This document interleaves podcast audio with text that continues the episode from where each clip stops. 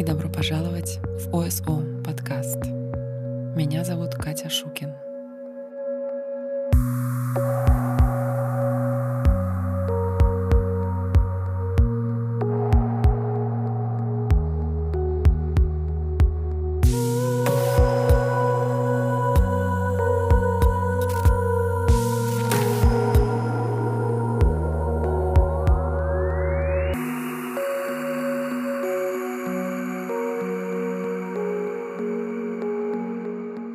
Сегодня у меня для вас одна история, но она написана с очень подробными деталями.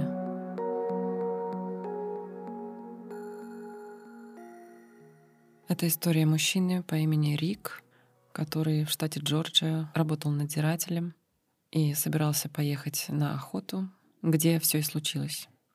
Итак, я читаю. В 1982 году я работал в отделе исправительных работ штата Джорджия — я работал посменно, в семидневном режиме, и в эту неделю моя смена была с 12 ночи до 8 утра. Холодным свежим декабрьским утром я отметил мой отпуск и направился домой. Я с нетерпением ждал этого утра, потому что я запланировал поездку на охоту на большую ферму, граничащую с рекой Чатахучи, где жили я и моя семья. Я приехал домой и собрал снаряжение, стараясь выбраться как можно раньше — Моя жена уже ушла на работу, как и все люди с нормальным рабочим днем. Я обычно звонил ей, когда отправлялся на охоту, но именно этим утром я не позвонил, потому что очень торопился. До моей вышки, то есть до смотровой площадки на дереве, я шел около двух миль и добрался туда около 10-15 утра. Вышка была около 20 футов, это 6 метров высотой. Лицом она была густой сосновой заросли, а спиной она выходила над речкой и была прямо над огромными речными валунами. Я подвязал мою винтовку так, чтобы подтянуть ее после того, как я заберусь наверх, и начал подниматься. Я добрался доверху и собрался поднимать винтовку. Тут, без всякого предупреждения, я услышал громкий треск. Позже я возвращался к этому месту много раз, чтобы поразмышлять о своей жизни. Один раз я пришел с другом и измерил расстояние от верха моей вышки до камней, на которые я упал. 80 футов. 24 метра. Как только я начал падать, я увидел реку, быстро надвигающуюся на меня. Я знал, что мне пришел конец. И хотя до удара прошли считанные секунды, все происходило, как в замедленном кино. Множество мыслей пронеслись у меня в голове. Моя жена, моя дочь, моя семья, и никто не знает, где я. Найдут ли меня хоть когда-нибудь? А затем темнота. Как долго длилась темнота, я не знаю. И тут что-то чудесное случилось. Я почувствовал, как я покинул мое тело. Я плавал несколько футов в воздухе над рекой. Я смотрел на мое тело с противоречивыми чувствами. У меня текла кровь изо рта, носа, ушей, и я видел стройку крови прямо подо мной, на камне. В то время как я наблюдал за состоянием своего тела, я почувствовал какую-то тягу и начал очень быстро подниматься. Я двигался с огромной скоростью, вверх сквозь атмосферу. Когда я покинул атмосферу, я посмотрел назад и увидел Землю — Какое прекрасное зрелище! Так ярко освещено. Я посмотрел вперед и увидел планеты. Я подумал про себя. Этого не может быть. Где же Иисус? Мне никто никогда не говорил, что что-либо подобное может произойти, когда я умру. Все сильнее и сильнее росла скорость. Я видел другие звездные системы и галактики, пролетая дальше и дальше. Я попал во что-то похожее на дыру — это было что-то длинное и темное. В то же время вокруг себя я видел черточки света, состоящие из всех цветов спектра. Я видел слабый свет, разрастающийся все ярче и ярче на расстоянии впереди меня. Когда я вошел в этот свет, я почувствовал его всем своим существом. Я больше ничего не боялся. Вдруг я оказался перед массивными ступенями — они вели к чему-то похожему на мост или дорожку. Вдали я увидел вид, такой величественный и такой поразительный. Город, сделанный из чего-то похожего на стекло или хрусталь. Лучи света множества цветов исходили из него. Никогда я ничего подобного не видел. Я пошел к этому городу в изумлении, не в силах поверить увиденному. Множество вопросов пронеслось в моем сознании. Мне нужно было узнать, где я, что происходит со мной. Я достиг входа в город и увидел двойную дверь, которая была 30 футов, 9 метров, в высоту и в ширину. Она сияла, как отполированная. Пока я стоял, двери начали медленно открываться. Я сделал шаг назад и заглянул внутрь. Похоже, что люди прогуливались во внутренней части города, так же, как будто они гуляли по большому магазину. Зато эти люди были совсем по-другому одеты. Например, они, похоже, были одеты в мантии с капюшонами. Я вошел в двери в изумлении от увиденного. Внутреннее пространство было огромным, по-видимому, квадратной формы, с балконами по периметру – который вел к разным уровням. Я поднялся и посмотрел вниз с балкона. Похоже, место простиралось в бесконечность. Я посмотрел вниз и увидел многих проходящих мимо, и в то же время никто меня не замечал. Тут один из них, приближавшийся ко мне, вдруг остановился. Он медленно поднял свою голову, и я увидел его лицо. Он выглядел как человек во всем, кроме глаз — они были как будто без зрачков, и в то же время они меняли свой цвет. Все оттенки синего. Его волосы были белоснежные. Я хотел обратиться к нему, но он повернулся и указал в длинный коридор. Хотя мы ничего не сказали, я знал, что мне нужно идти в этот коридор. Тут, как будто ничего не случилось, он пошел дальше. Я знал, что мне пора идти. Что-то манило меня туда — я прошел далеко в конец этого коридора. Я не сворачивал ни влево, ни вправо. Я знал каким-то образом, что на мои вопросы будет вот-вот дан ответ. Снова я увидел перед собой массивную двойную дверь. Похоже, она была из какого-то металла, золота или что-то другое, не могу точно сказать. Вдруг двери открылись. Я услышал голос, хотя и не такой, каким мы говорим.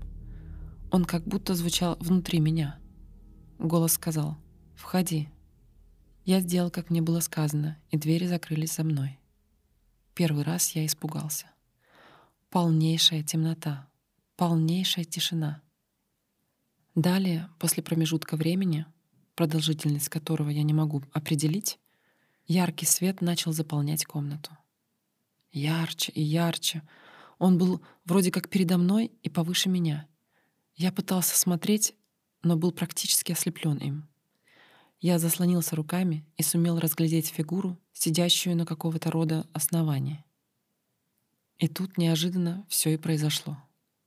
«Что же ты сделал со своей жизнью?» Этот голос проник сквозь все мое существо. Мне было нечего ответить. Тогда справа от меня я увидел что-то напоминающее кинофильм, и я был в нем. Я видел свою мать, рожавшую меня, мое детство и друзей. Я видел всю свою молодость. Я видел все, что я сделал. В то время как моя жизнь проигрывалась перед моими глазами, я пытался думать о всем хорошем, что я сделал. Я вырос при церкви и был очень активен в церковных делах. Но теперь, когда я вглядывался в произошедшее, я увидел человека в машине, у которого кончился бензин. Я видел, как я остановился и подбросил его к местному магазинчику около года назад. Я купил ему немного бензина, поскольку у него не было денег, и помог ему продолжить свой путь. Я подумал, почему я вижу все это? Тут голос был громок и ясен. Ты, не задумавшись, помог этой душе и не попросил взамен ничего. Такие дела и есть суть добра. Также я видел всех людей, которых я обидел, и мне было показано, как мои действия стали причиной поступков других людей. Я был поражен. Я никогда не задумывался, как моя жизнь влияет на поступки моих друзей, семьи и людей, которых я встречал. Я видел результат всего, что я сделал. И мне это совсем не понравилось. Я глядел на все это до тех пор, пока все события не подошли к концу. Действительно, я совершил так мало в своей жизни. Я был эгоистичен и жесток во многом. Я искренне сожалел, что я сделал так мало. Вновь громко и ясно я услышал голос. «Ты должен вернуться». Мне не хотелось возвращаться. Я был намерен остаться и хотел остаться даже после всего, что я видел и слышал. «У меня так много вопросов», — ответил я. «Столько всего, что я хотел бы знать и не понимал». «Ты должен вернуться и помочь другим, изменив свою жизнь. Доктора решат оперировать тебя. Не допусти этого.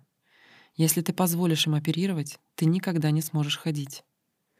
Тебя посетит кто-то, кто даст ответ на все твои вопросы. Когда я тебя позову, ты вернешься сюда снова. Ты поправишься от всего, что случилось, если будешь делать все это. Смотри, что будет впереди. Я повернулся и увидел хаос на земле. Войны и смерть — ужасное зрелище. Города рушились и новые строились. Я видел Соединенные Штаты и извергающийся вулкан, погружающий многие города в темноту. Я вгляделся и увидел крушение нашего государства. Люди, убивающие людей за еду и воду. Ужасное зрелище. Я увидел какой-то огромный взрыв в земной атмосфере, и большая часть суши была разрушена. Я пригляделся и увидел новый тип людей, моложе и миролюбивый. Городов осталось немного, но эти люди выглядели довольными. «Пришло время тебе возвращаться», — услышала я вновь. «Но мне хотелось увидеть еще.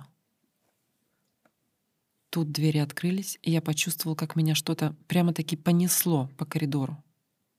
Меня вынесло через дверь города, и я почувствовал, как я пронесся через ту самую дыру, через которую я пришел, все быстрее и не имея возможности остановиться.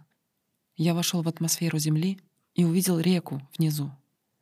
Я увидел мое тело, все еще лежавшее там, без движения. Затем, словно электрический удар, такой сильный, что я почувствовал, как мое тело подбросило. Я открыл мои глаза и увидел деревья передо мной и линию горизонта. А затем о, Господи, боль! Я боролся за каждый вздох, захлебываясь собственной кровью. Я сумел повернуться на живот, но боль была непереносимой. Я посмотрел на небо и увидел, что солнце было ниже, чем я это запомнил. Я посмотрел на часы, было 5.30 вечера. Я думал только о том, как мне найти помощь. Я заметил, что моя винтовка была недалеко от меня — все так же привязана к веревке, которая была обмотана вокруг пояса. Я начал подтягивать ее и сумел ухватить за ствол и подтянуть к себе. Я стрелял каждые минут десять, надеясь, что кто-нибудь придет. Было поздно, и я знал, что я долго не притяну. Я начал ползти на животе, подтягиваясь на ружье. Я сумел выползти на тропу, которая спускалась к реке. Я полз и полз, и боль была так сильна, что я терял сознание много раз. Я полз через кусты и шиповник. Я уже собирался сдаться, так как я устал, и так сильна была боль.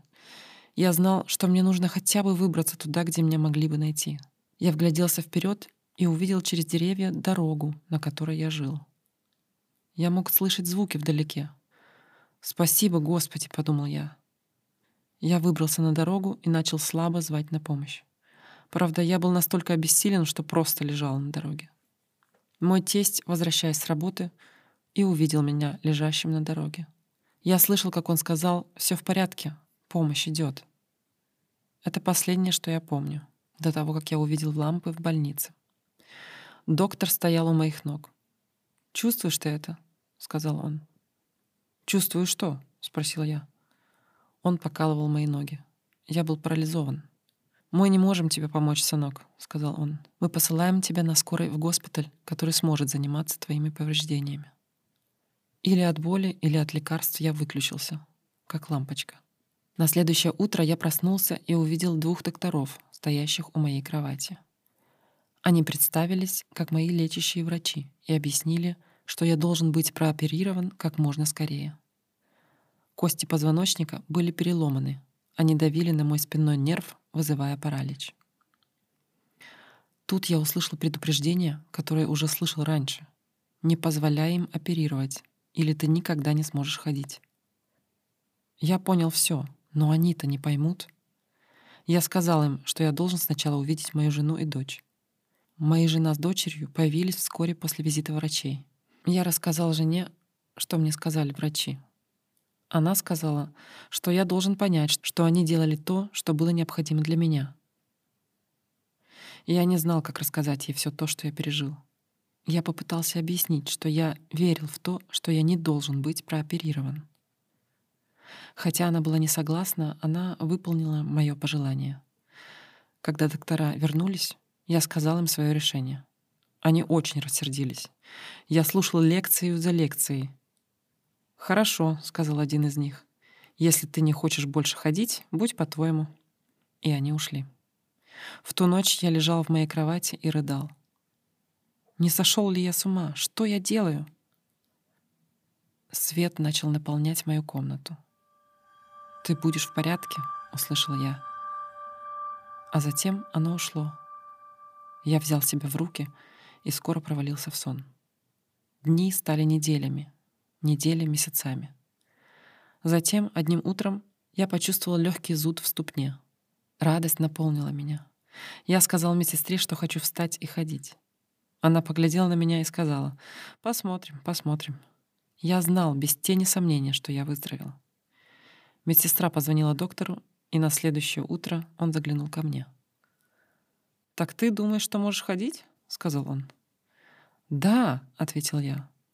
«Посмотрим, посмотрим». Через несколько часов меня перенесли в комнату физиотерапии. Они подняли меня с кроватью и поставили в вертикальное положение. Медсестра помогла мне у параллельных брусьев.